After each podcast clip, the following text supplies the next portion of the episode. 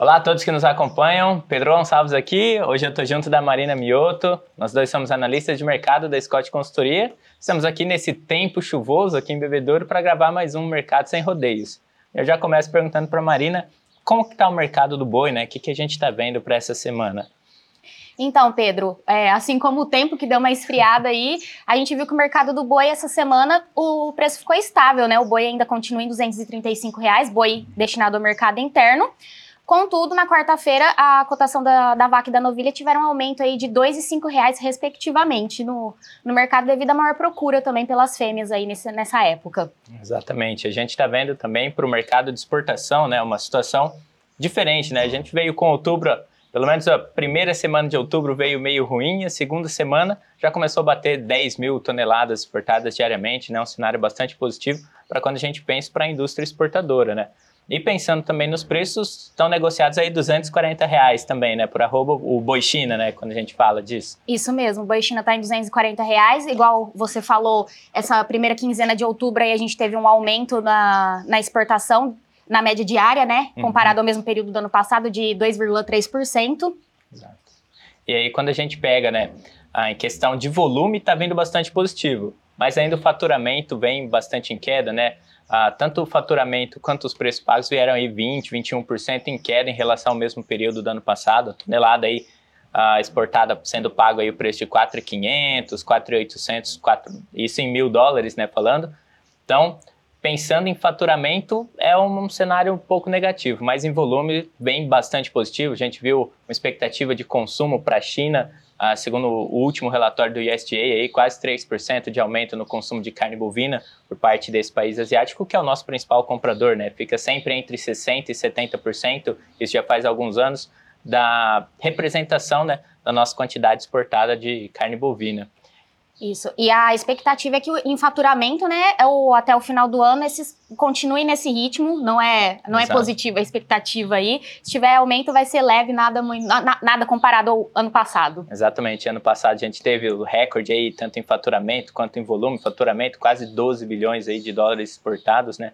11,8, se não me engano, se não falha a memória por aqui. E aí, pegando o gancho já do mercado do boi gordo, a gente já vai falar de reposição, né? Veio de uma altinha aí o um momento, como que está sendo agora para a reposição? Então, a reposição ela estava acompanhando o mercado do boi, né? Em São Paulo estava tendo até uns ajustes positivos, porém, essa semana os preços ficaram lateralizados aí. Uhum. É, a gente viu que só teve alta nas cotações do, do boi magro e, do, e para o garrote. Exatamente. Aí já vamos falando aí no gancho de tudo, a gente saiu do mercado do boi gordo como um todo e a gente começa a pensar isso para o consumidor final, né? Não adianta nada a gente falar do boi sem a gente falar do preço da carne no atacado e varejo ali, que é o principal aí, quem está assistindo a gente quer saber bastante em relação se o preço da carne vai cair, se o churrasco de fim de ano está garantido, como que tá aí, Marina? Então, é, nas últimas semanas a gente estava vendo aumentos né, na, nas cotações do atacado de carne com osso, se eu não me engano foram seis semanas seguidas de altas, porém essa semana, devido à entrada da segunda quinzena de outubro aí, que a, a, o consumo é menor mesmo, uhum. e uma maior oferta de carne, os preços atacados mercado de carne com osso tiveram quedas para a maioria dos cortes. Exatamente. Quando ela fala né, da segunda quinzena, o consumo ser menor, porque a primeira quinzena a gente tem o recebimento dos salários, né? O pessoal já sai para fazer as compras, compra tudo que puder, já deixa ali a, aquela reserva. O pro... churrasco garantido. Exatamente, né? Garante o churrasco do mês. Então, primeira quinzena costuma vir melhor por causa dos, dos, salários recebidos. E aí, quando a gente pensa em consumo, né, pensando no final do ano, a gente tem os empregos temporários sendo formados, a expectativa é de quase 100 mil vagas uh, sendo criadas né, para esse final de ano, o desemprego que vem em um, um cenário bastante baixo, né, o menor desemprego desde 2015.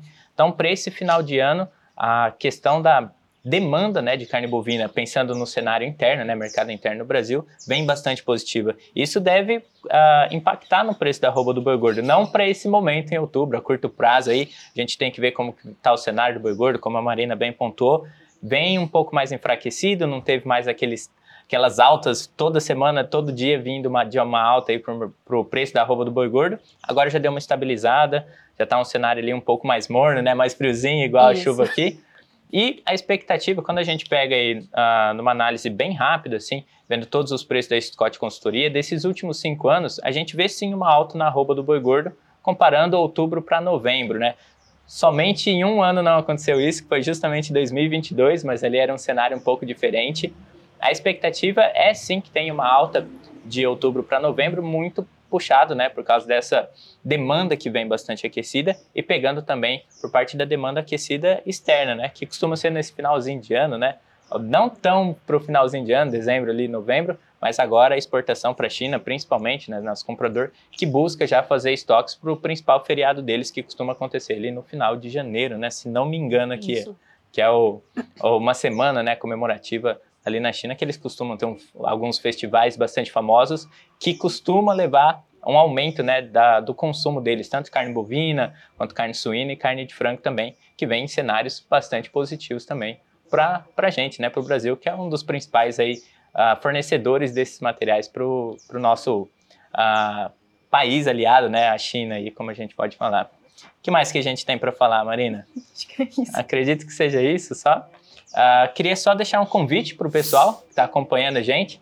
Dia 17 de novembro, nós teremos aí grandes especialistas reunidos né, pela Scott Consultoria em São Paulo, no Espaço Cubo Itaú. Uh, e lá a gente vai debater, inclusive, esse cenário macroeconômico, né? Como que o cenário internacional, a gente já está tendo mais um conflito armado, né? Entre Israel e o grupo Hamas. Também temos a guerra russo-ucraniana, que se estendeu muito mais do que todos estavam imaginando no começo e as consequências né, desses conflitos e dessas mudanças econômicas globais que a gente está acompanhando. A Scott Consultoria, junto dos demais analistas, especialistas, cada um em sua área de atuação, vão debater esses impactos para a nossa microeconomia também, que é o segundo bloco. Então, se você quer saber mais informações, é só entrar no nosso site encontrodeanalistas.com.br, ver os palestrantes confirmados, onde será o evento, comprar seu ingresso. Você pode estar tanto presencialmente quanto do conforto da sua casa acompanhando a gente. E a gente, se tudo der certo, se vê por lá.